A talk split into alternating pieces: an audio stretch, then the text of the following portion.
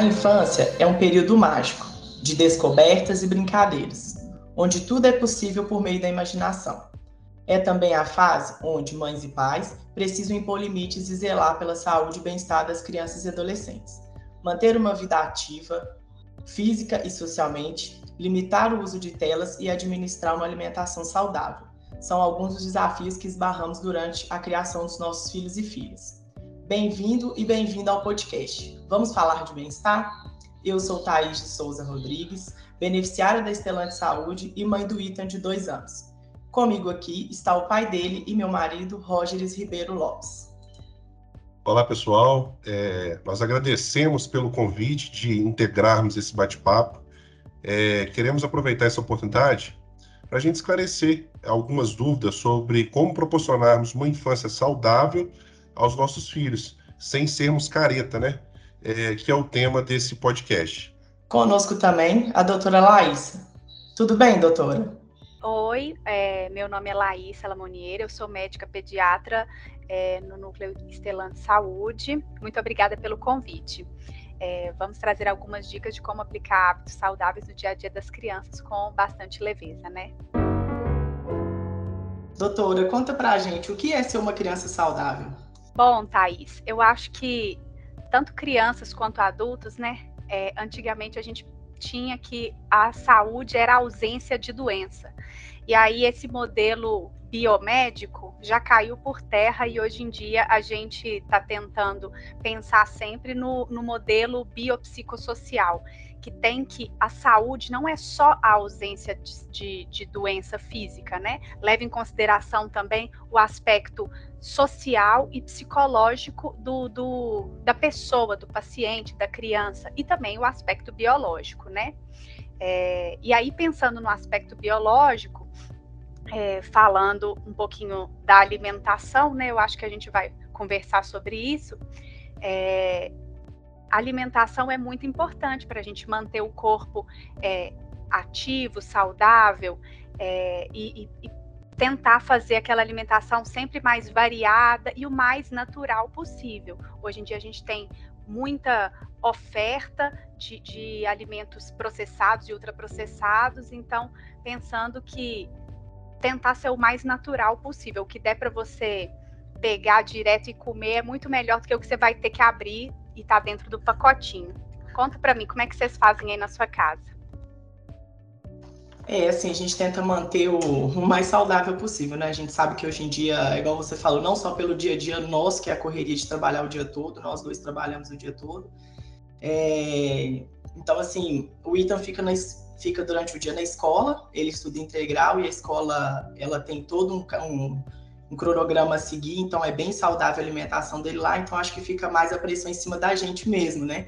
Na período da noite aos finais de semana que é tentar manter o mais saudável possível. Ele está com dois anos, então a gente tenta ainda, a gente ainda tem essa condição é, é, de limitar mesmo a alimentação dele e o acesso. É, com relação a essa, essa parte que você falou, é, biopsicossocial, a gente tem essa questão aí da, da de, como a gente está fazendo a introdução alimentar no ITAM com dois anos agora, é, e ele está no período de participar de festinhas, é, festa junina na escola. Então, é, a gente tenta não restringir, é, cortar é, essa parte da, da, da, alimentação dele, mas sempre que possível, a gente tentar conduzir de uma forma mais assertiva, porque a gente sabe que não faz bem.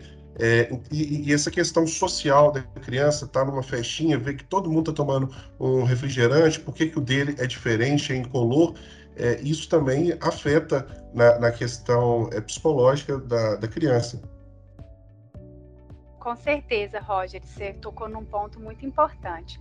É, vocês já tinham até falado aí comigo antes que vocês tentaram não oferecer né, refrigerante, bala, doce é, para o Ethan antes dos dois anos só o fato dele não ter tido contato muito cedo com esse tipo de alimento já vai fazer ele próprio ter um paladar que vai achar aquele tipo de alimento meio estranho, que não vai agradar tanto a ele, talvez, né?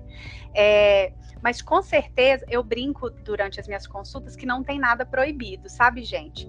tudo pode, contanto que seja numa quantidade pequena e de vez em quando, né? Então, a gente pode tomar refrigerante? Ué, o ideal é não tomar. Mas caso tome, vai morrer? Claro que não. Vai tomar ali um dia, acabou, acabou. O importante é não ter essa oferta do alimento ultraprocessado é, sempre em casa. Né? Então, não ter isso como uma rotina e nem numa quantidade muito grande. E Rogers também tocou num ponto muito importante, como eu disse, do modelo biopsicossocial, a questão social da criança, dela tá na escola ou dela tá no, numa festinha e tá todo mundo chupando bala, ou tá todo mundo é, é, tomando sorvete, é, tomando refrigerante. Só o Ethan não vai, não vai consumir aquilo? Ué, quando ele estiver na festinha, ok, a gente abre é, essas exceções, mas aí em casa a alimentação é diferente. Por quê? Porque ali no meio social que ele tá, tá todo mundo comendo. Se tivesse todo mundo comendo outra coisa, aí não, né? É, mas aí faz parte para ele se sentir parte daquele grupo, né? Saúde também é se sentir bem socialmente, se sentir aceito né? Eu acho que isso é muito importante para a questão psicológica de autoestima da criança e de, de aceitação em relação a como parte do grupo. Complementando isso, quando a gente é, tem um desafio em manter uma alimentação mais saudável é, para o nosso filho, a gente bate num ponto muito que é a questão da obesidade. Então, eu, por ser uma pessoa alta, eu tenho 1,90m, minha esposa também ela é alta, tem 1,70m, é, muitas das vezes, é, o meu filho, ele é uma criança grande, entendeu? É, então, se confunde muito é, a questão dele ser uma criança forte, que isso não quer dizer que ele é uma criança saudável.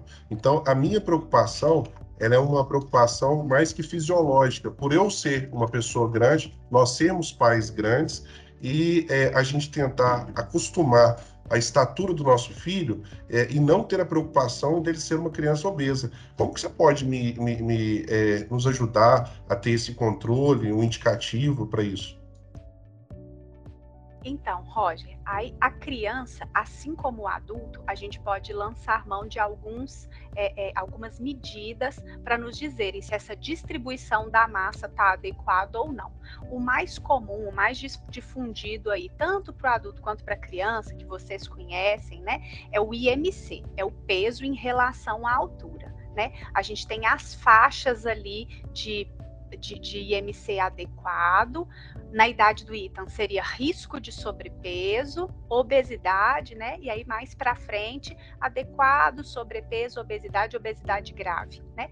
E aí, claro que uma criança maior, ela vai ter um peso maior, porque a distribuição da massa dela é diferente de uma criança piquititinha, né? Então, quanto a isso, eu acho que é, é tranquilo. É claro que não é uma medida exata e mágica, né? É, quando é, a criança tem uma massa magra muito, muito grande, a massa magra pesa muito mais do que a massa gorda. Então, às vezes, o IMC vai ficar falsamente alto. Se a gente tem uma dúvida em relação a isso, aí a gente é, é, parte para medir prega, é, cutânea ou outras medidas aí. Mas isso aí nas consultas a gente consegue fazer com tranquilidade. Eu queria é, saber de você, nós, né? É, quais são os tipos de, de atividades físicas é, aconselhadas para a criança nesse período que ele está de 2 a 5 anos. Então, assim, fantástico você ter falado da atividade física, porque a atividade física, além de fazer bem para o físico, né, para a saúde física do corpo, é muito importante para a saúde psicológica, a liberação de endorfina, de serotonina, é, bem-estar, né, voltando lá no biopsicossocial.